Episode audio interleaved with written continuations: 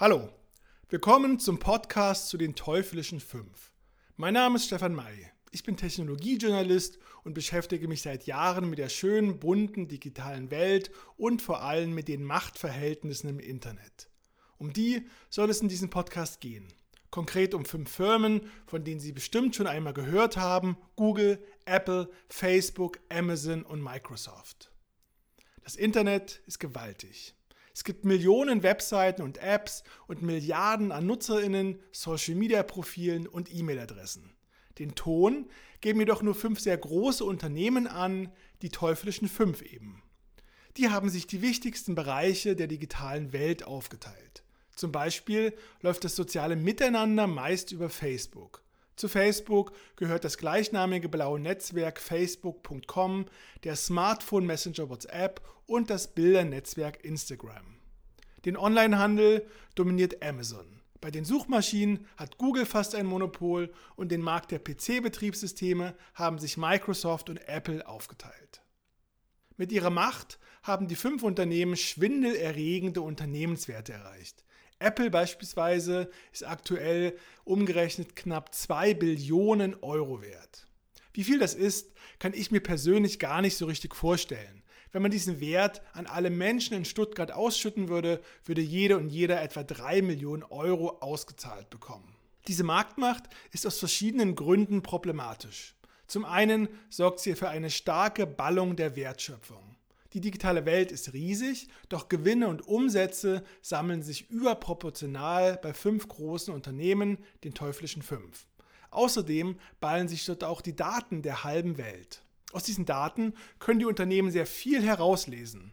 Aus ihren Suchanfragen bei Google etwa, ihrem Netzwerk auf Facebook und WhatsApp oder ihren Einkäufen auf Amazon. Mit etwas Know-how lässt sich daraus beispielsweise auf die politische Ausrichtung eines Menschen schließen, die sexuelle Orientierung, die Religion oder der körperliche oder psychische Gesundheitszustand. All das sind eigentlich hochschützenswerte Informationen. Seit den Enthüllungen des ehemaligen Geheimdienstmitarbeiters Edward Snowden wissen wir außerdem, auch Regierungen interessieren sich brennend für diese Daten. Macht über Daten ist Macht über Menschen und Macht kann politisch, wirtschaftlich, gesellschaftlich missbraucht werden.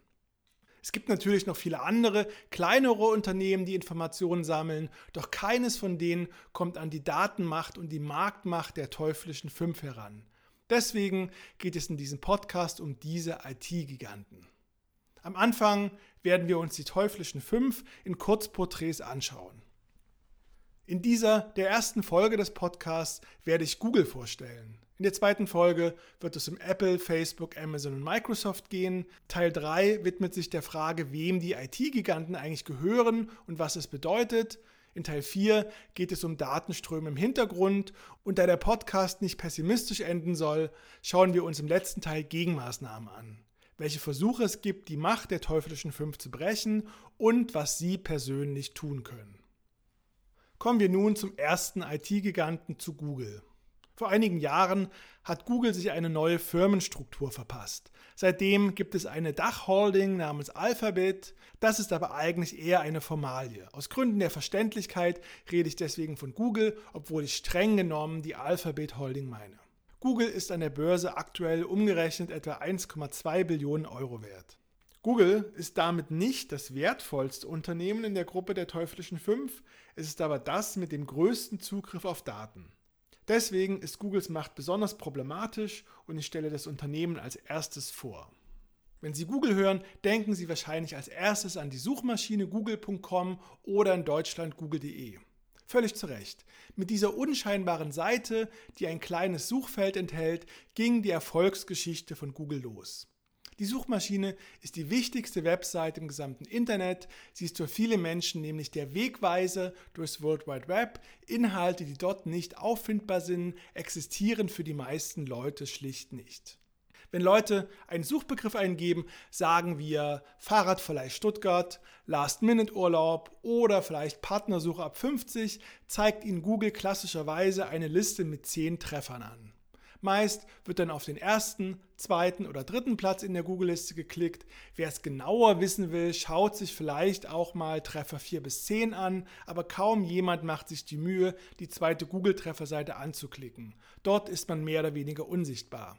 Mit seiner Suchmaschinenmacht kann Google auch über den Erfolg anderer Unternehmen bestimmen. Schafft man es als kommerzielle Webseite auf Platz 1 eines wichtigen Suchbegriffs zu landen, ist es wie eine Gelddruckmaschine. Man bekommt von Google jeden Tag Tausende, vielleicht sogar Hunderttausende BesucherInnen geliefert, für die man nichts zahlen muss.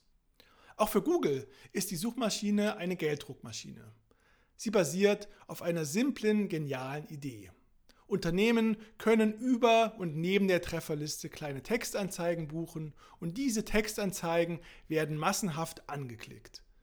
Sie passen inhaltlich nämlich exakt zu dem, wonach die Nutzerinnen in genau dem Moment suchen. Die Unternehmen zahlen für jeden Klick auf eine Textanzeige, das sind je nach Suchbegriff meist einige Cent, manchmal auch mehr als ein Euro. Die Suchmaschine Google ging unter einem anderen Namen schon Mitte der 90er Jahre online.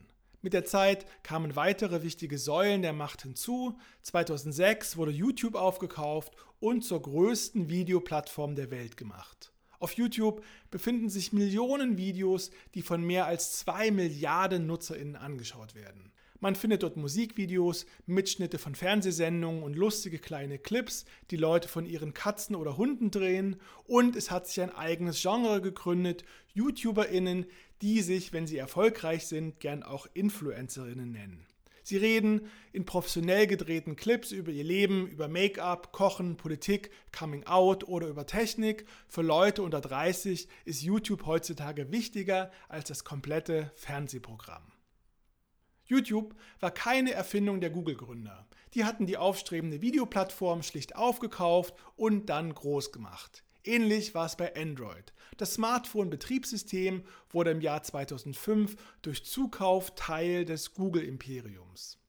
Ein Betriebssystem ist so etwas wie das Gehirn eines technischen Geräts, eine Art Überprogramm, in das alle anderen Programme und Dateien eingebettet sind. Es bekommt alles mit, was auf einem Gerät passiert und tauscht in der Regel mit der Firma hinter dem Betriebssystem Daten aus. Android ist das am meisten verbreitete Smartphone-Betriebssystem der Welt. Dank Android bewegen sich die meisten Menschen im Datenkosmos von Google und erzeugen Umsätze. Immer wenn man eine Bezahl-App über den App-Marktplatz Play Store kauft, erhält Google davon 30% Provision. Dass Android strategisch so wichtig geworden ist, wirkt auf den ersten Blick paradox. Das Betriebssystem an sich ist nämlich nicht Eigentum von Google. Android wird von einem Zusammenschluss aus vielen Unternehmen entwickelt. Das Konsortium nennt sich Open Handset Alliance. Android ist freigegeben für die Nutzung. Jedes Unternehmen kann Android auf einem Gerät installieren, ohne Google dafür auch nur einen Cent zu bezahlen. Trotzdem ist Android eine der wichtigsten Machtsäulen von Google geworden. Wie kann das sein? Man könnte sagen, dass Google ein kleines Ganovenstück gelungen ist. Trotzdem Android eigentlich frei nutzbar ist, hat Google es geschafft, sich unverzichtbar zu machen. Wie? Zum einen hält Google die Markenrechte an dem Begriff Android. Ein Handyhersteller kann das Betriebssystem zwar verwenden, will es aber Android nennen, braucht er die Zustimmung von Google. Dann gibt es verschiedene wichtige Hilfsprogramme für Android, die sind, anders als das Betriebssystem, kommerziell und gehören Google. Das wichtigste Hilfsprogramm ist der Play Store, der Marktplatz, über den man Apps installieren kann. Wenn Handyhersteller ihr Android-Smartphone komplett mit dem Play Store ausliefern wollen, müssen sie mit Google Verträge abschließen. Google kann den Handyherstellern Bedingungen diktieren und beispielsweise vorschreiben, dass auf jedem verkauften Android-Smartphone immer auch andere Google-Apps vorinstalliert sind, beispielsweise die YouTube-App, der Google-Browser Chrome oder die Karten-App Google Maps. Wenn Sie ein Android-Handy kaufen, hat es mit hoher Wahrscheinlichkeit Google-Dienste eingebaut. Und dieses Android sorgt dann in den Standardeinstellungen dafür, dass das Gerät permanent Daten über Ihre Handynutzung an Google sendet, zum Beispiel Ihren Standort. Das waren jetzt die wichtigsten Säulen von Google. Die gleichnamige Suchmaschine, das Videoportal YouTube und das Smartphone-Betriebssystem Android. Zum Google-Kosmos gehören unter anderem außerdem noch der Browser Chrome, der E-Mail-Dienst Gmail und der Karten- und Navigationsdienst Google Maps alle drei sind Marktführer in ihrem jeweiligen Bereich. Außerdem hat Google mit dem Chromebook und mit Pixel einen eigenen kleinen Computer bzw. ein eigenes Smartphone im Angebot und mit Google Home einen sogenannten Smart Home Lautsprecher, der auf Zuruf Fragen beantwortet und Befehle ausführt. In einem späteren Teil werden wir uns auch noch mit einem weiteren wichtigen Geschäftsfeld beschäftigen, den Hintergrunddatenströmen von Google. Mit Google haben Sie nämlich nicht nur Kontakt, wenn Sie die Suchmaschine nutzen, auf YouTube gehen oder ein handelsübliches Android-Smartphone verwenden. Google ist auch auf vielen Webseiten und Apps vertreten, bei denen Sie das vermutlich nicht denken würden. Diese versteckten Datenströme sind ein ziemlich komplexes Problem, deswegen schauen wir das uns in Folge 4 des Podcasts separat an. So, das war der erste Teil des Podcasts. Vielen Dank, dass Sie bis hierhin dabei geblieben sind. In Folge 2 werden wir uns Apple, Facebook, Amazon und Microsoft genauer anschauen. Bis dann.